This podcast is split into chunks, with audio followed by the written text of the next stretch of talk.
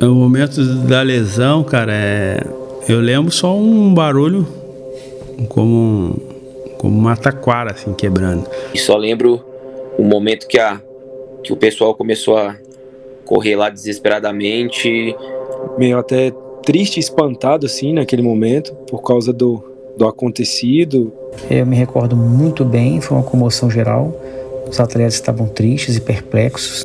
O Rafael até chorou, mano. Nesse mesmo dia ele chorou, chorou pra caramba, porque foi uma coisa que não foi de maldade, entendeu? Foi um dos piores dias da minha vida, que eu acabei é, me, me chocando, né? Eu caí e acabei batendo o braço na perna do Tinga e ele acabou fraturando a perna. E foi um dia, um dos piores dias, porque me marcou muito. Emoção. Transição de carreira. Inspiração.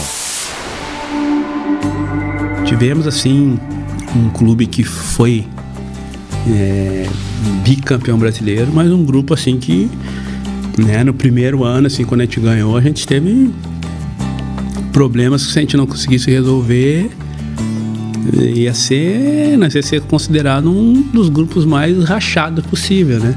Deu uma confusão, discussão e tal. O treinador entrou no meio com o diretor, com os jogadores e tal. E aí ele falou, ó, só que agora a gente sabe que é o seguinte, é o nosso que tá na reta. Cara, nisso um jogador falou pro outro que não tinha ido.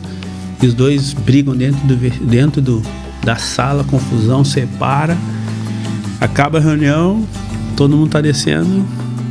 O diretor me chama, apavorado. Pô, time, cara, o que, que aconteceu? Que loucura. Pô, montei tudo pra gente ganhar um baita time, cara, nós vamos perder pra nós mesmos.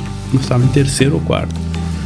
Eu falei pra ele, não, cara, acabamos de ser campeão agora, hein? O Tinga foi fundamental em tudo que o Cruzeiro conquistou em 2013 e 14, com dois brasileiros consecutivos. Eu posso te dizer, eu fiz vários cursos de gestão e, e nenhum curso me ensina a fazer isso, entendeu?